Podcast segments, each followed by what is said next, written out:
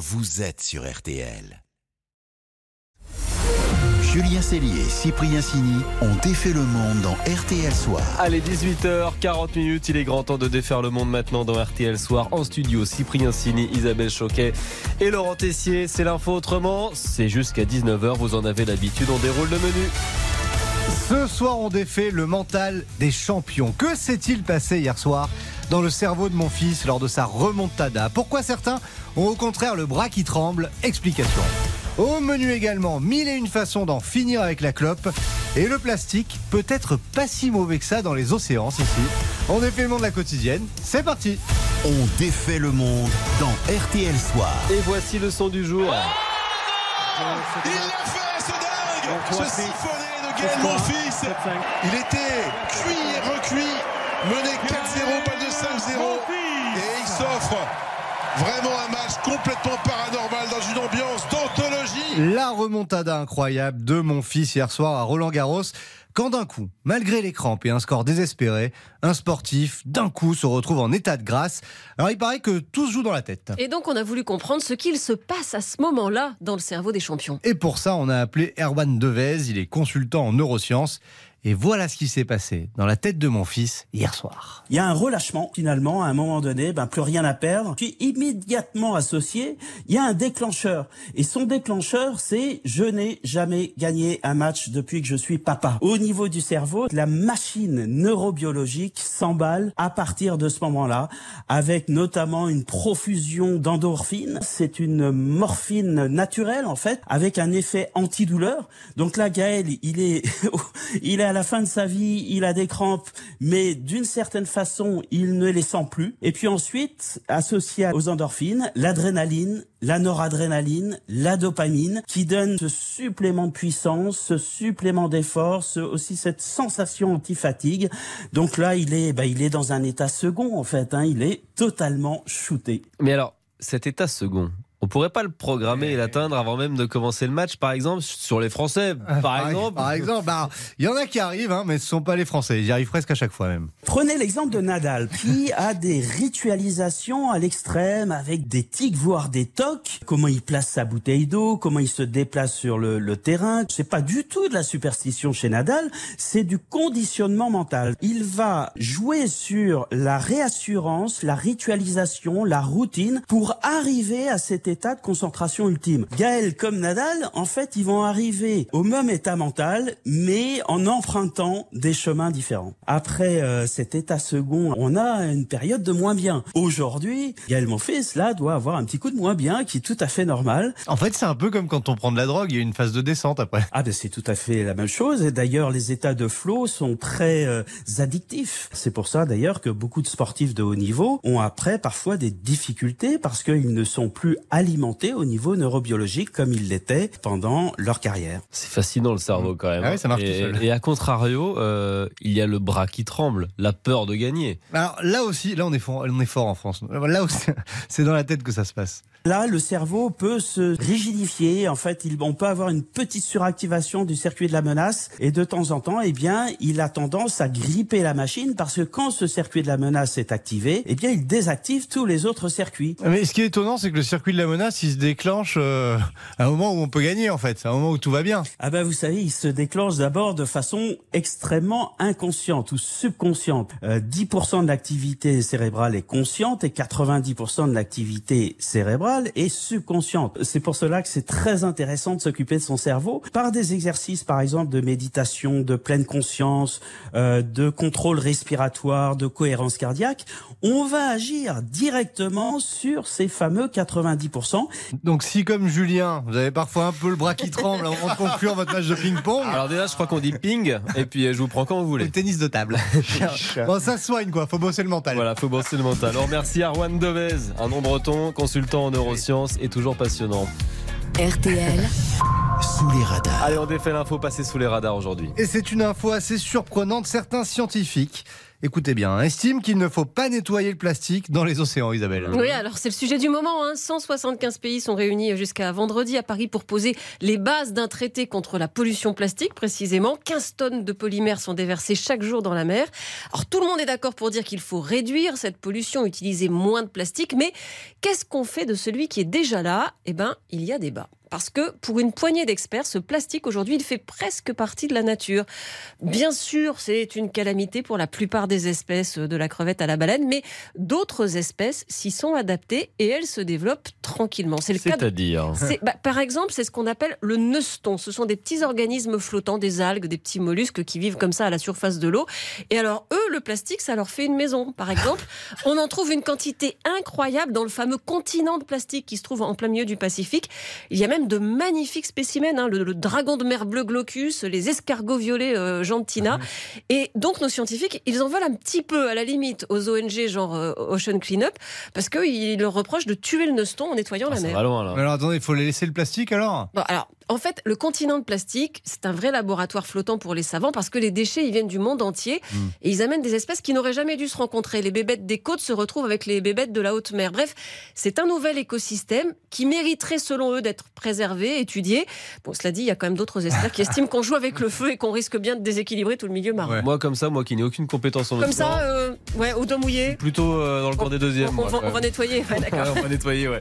Allez, une petite pause et on défait le monde continue dans RTL Soir avec le tabac. Le tabac, c'est tabou. Et c'est le bonjour pour en venir à bout.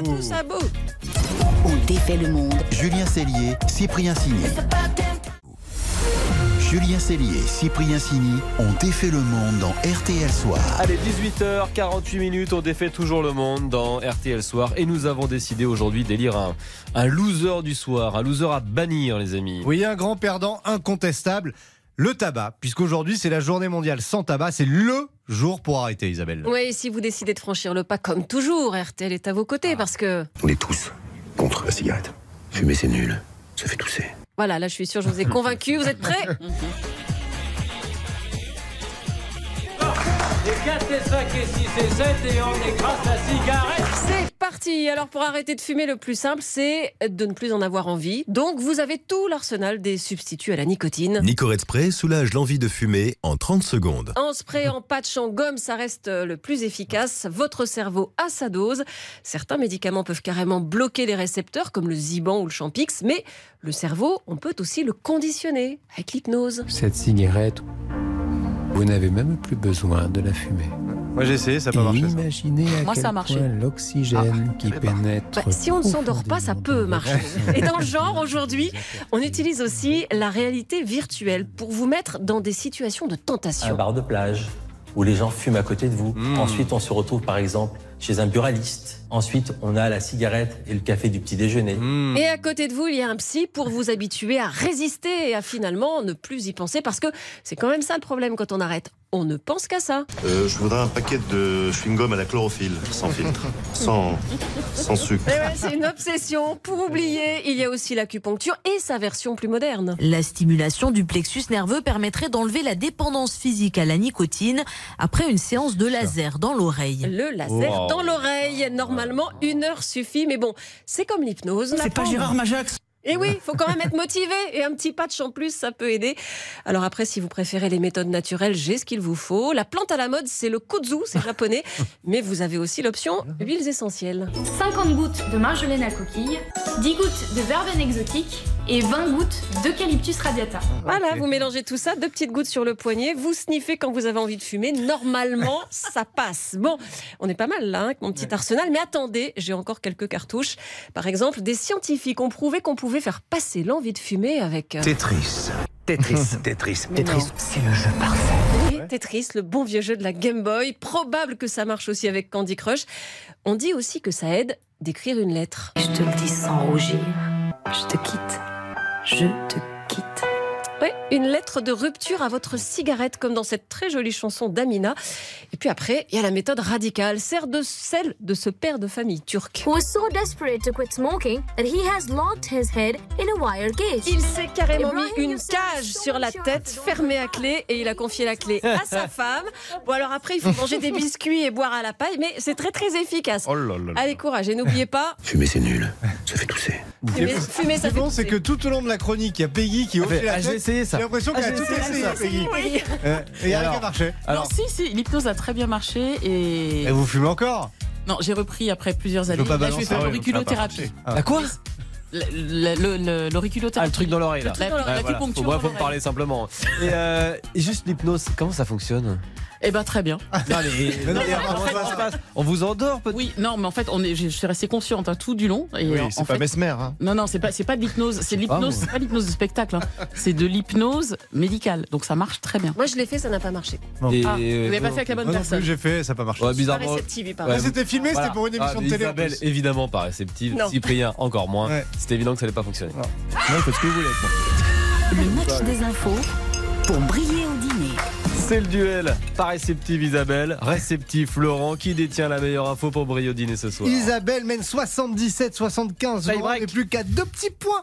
C'est pas le moment de trembler. Il va briller avec Le Airbnb. mental, le mental. Voilà, c'est ça. C'est ça son problème, le mental un peu.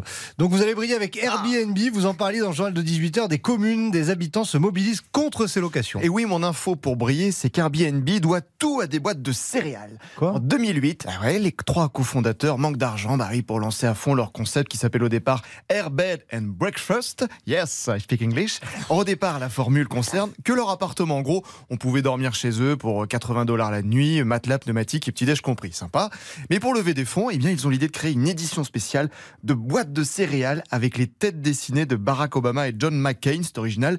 Le duel de la présidentielle américaine 2008. Et ça cartonne. Des centaines et des centaines de boîtes sont vendues. Plus de 30 000 dollars dans la poche. Et résultat, les cofondateurs d'Airbnb gagnent en notoriété, échangent avec des chefs d'entreprise pour développer leur concept. Eh, pas mal. Alain Allez, place à Isabelle. Isabelle a été interpellée par le Rififi à l'Assemblée aujourd'hui lors de la discussion sur les retraites. Et mon info, c'est que ce mot rififi, c'est l'invention d'un génie méconnu. Il s'appelle Auguste Le Breton, c'est un auteur de polar.